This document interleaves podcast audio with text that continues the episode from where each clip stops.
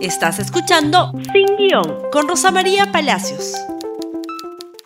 Muy buenos días y bienvenidos nuevamente a Sin Guión. Y anoche el presidente de la República se dirigió al país. Hace muy bien el presidente Castillo en llenar con algún contenido de gestión este vacío inmenso que produce la trompeadera dentro de su gabinete y dentro del Palacio de Gobierno. Él tratando de sacar a Bellido, Bellido tratando de sacar a Maraví, se queda Bellido, se queda Maraví, y sobre gestión pública, poco. Lo que trató anoche es de, reitero, llenar con un poco de gestión y una serie de anuncios, lo que a todas luces es un vacío enorme en un gobierno que está demostrando gran ineptitud. Pero vamos por partes. ¿Qué dijo el presidente ayer de valor, de novedoso? Bueno, aceleró ya la entrega al 13 de septiembre de un bono de 350 soles por adulto que beneficia a 13 millones de peruanos. Esto implica un gasto para el Estado peruano de 5 mil millones de soles. Es un gasto para el Estado, para el presupuesto público gigantesco, que ya no tiene ninguna relación con la pandemia. La pandemia, en realidad, ya no impide a nadie trabajar salvo algunos sectores golpeados, sí, como el turismo, pero en general ya no impide a nadie golpear. Entregar a estas alturas un bono, como dice el presidente, no va a producir 40.000 puestos de trabajo. Lo que va a producir es un consumo más alto durante los meses de septiembre, octubre y noviembre, que es cuando se va a repartir este bono.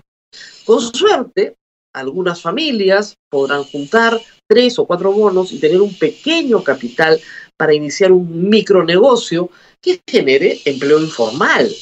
Pero eso es con mucha suerte. Sin embargo, el gasto es enorme. Por lo tanto, lo que uno tiene que preguntarse es, ¿qué está haciendo el gobierno para crear empleo permanente y formal? Su segundo anuncio en materia económica fue crear 260 mil empleos temporales. Esos son empleos de un mes. Ayudan, por supuesto, pero no son lo que va a cambiar la situación económica de las familias peruanas. Y luego dijo que sí, iban a invertir en la inversión pública, iba a superar los 400 millones de soles. No está mal.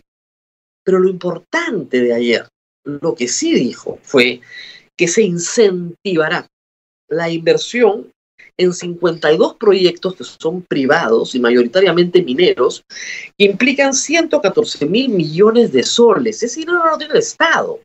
Ese dinero está en el sector privado internacional. Esos 52 proyectos, sí, por supuesto, existen en el Perú, están ahí. Y tienen a su favor un alto precio del cobre y demás minerales, en los que el Perú es abundante. Pero para que estos proyectos salgan, para que tengan un incentivo para salir, para que se pueda invertir lo que invirtió Mineras Bambas, por ejemplo, se necesitan algunas condiciones políticas y económicas que el presidente Castillo no ofrece. Ese es el problema central. Nadie va a invertir en un gobierno que quiere sacar adelante una asamblea constituyente para modificar el capítulo económico de la Constitución. Nadie va a invertir en un gobierno ganado, ¿no es cierto?, por un partido que se declara marxista, leninista, mariateísta. ¿Por qué? Porque la constitución del Perú, el capítulo económico de la constitución del Perú, ha mostrado garantías suficientes para la inversión privada en los últimos 20 años. Y ese ha sido el gran motor del desarrollo peruano. ¿Por qué garantías suficientes? Primero, la propiedad privada se respeta. En eso el presidente Castillo ha sido enfático diciendo que la va a respetar, pero luego quiere modificar la constitución.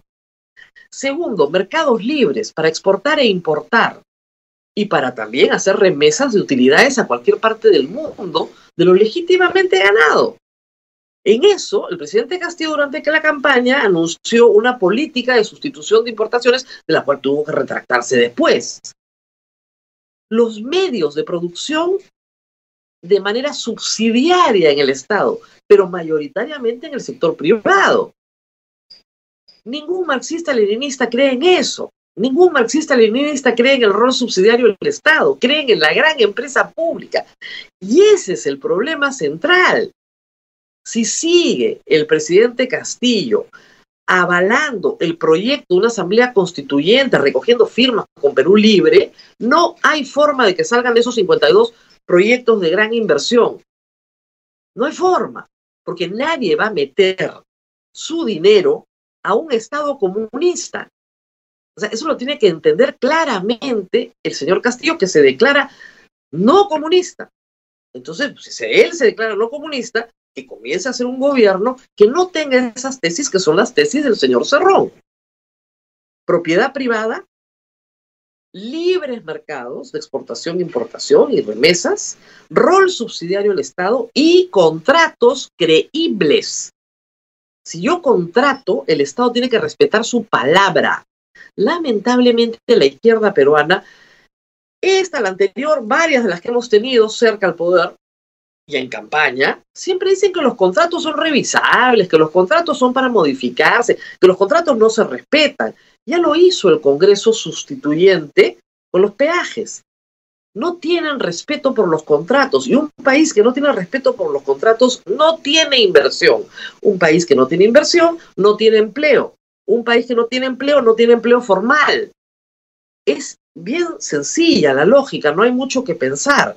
Pero Frankie antes tampoco creía en la estabilidad de los contratos. Ahora sí, porque se cayó el caballo y vio la luz. Pero si quieren sacar esos 52 proyectos con 114 mil millones de inversión, tienen que cambiar la lógica del discurso. Espero que escuchen. Lo importante, además, y lo que sí es valioso ayer, es la llegada de 12 millones de vacunas para septiembre. El presidente ha dicho que esto permite vacunar al 50% de la población objetivo. Estamos en el 30%. 20% más en un mes es un enorme desafío. ¿Es posible? Sí es posible si tienes las vacunas. Sí es posible porque la logística está. Y podría incorporarse logística también del sector privado más grande para seguir haciéndolo y poder cubrir a todos.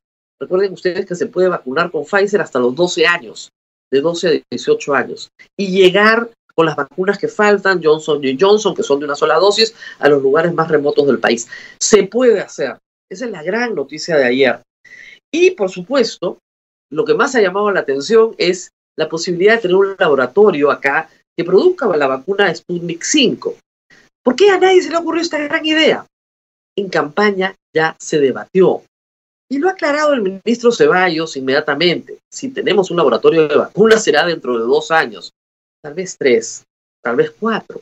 ¿Por qué? Porque las buenas prácticas de manufactura para producir vacunas son eh, de requisitos sanitarios muy altos. No es porque, digamos, ningún laboratorio peruano no quiera hacerlas, ¿no? Sino porque las buenas prácticas de manufactura te obligan a estándares de calidad en la producción que en el Perú no existen. No se trata de levantar un edificio y de montar un laboratorio. Se trata de que logres que la buena práctica de manufactura asegure que jamás vas a tener un problema de contaminación en vacunas, que es un problema posible y que tiene que ser enfrentado con muchísimo rigor. ¿Se puede? Sí se puede. ¿Dos años?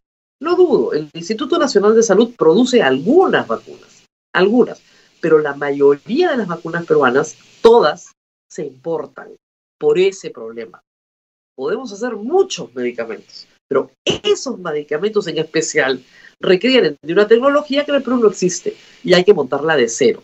Si una empresa estatal rusa quiere montar acá una empresa que va a ser finalmente una empresa privada, ¿no es cierto?, para vender vacunas, Dios bendito, ¿no es cierto? Que los ayuden en todo lo que se pueda y que salga adelante en tres, cuatro años, donde ya probablemente el COVID sea parte de eh, la composición de una vacuna contra la influenza que contiene todos, ¿no es cierto?, las eh, defensas contra los distintos virus. Eh, por ejemplo, la H1N1 se incorpora en la vacuna tradicional de influenza todos los años. Probablemente esa es una de las vías para vacunar contra el COVID en el futuro. Veremos qué pasa. ¿Es una mala noticia? No, pero despierta demasiada expectativa hoy para un proceso que se va a dar en el mediano plazo, no en el corto plazo. Así que, si el presidente quiere ser creíble, ya sabe lo que tiene que hacer. Reitero, lo más importante que ha dicho ayer es que sí, que salen adelante todos los proyectos mineros, nos van a incentivar. No ha dicho cómo, no ha dicho cuándo, pero lo que tiene que quedar claro es que si quiere empleo formal en el Perú, tiene que haber más inversión. Si quiere más inversión, tiene que haber reglas claras, sostenibles en el tiempo, que garanticen propiedad, que garanticen contratos y que garanticen libre mercado para exportación y importación. Sin eso y sin el rol de un Estado que no compite contigo, no hay problema para la inversión. Eso es todo. Tiene que desechar públicamente el proyecto de Asamblea Constituyente de una vez si quiere inversión privada. Nos tenemos que eh, despedir. No se olviden de compartir este programa en Facebook, Twitter, Instagram y YouTube. Y nos vemos nuevamente el día de mañana. Hasta pronto. Gracias por escuchar Sin Guión con Rosa María Palacios. Suscríbete para que disfrutes más contenidos.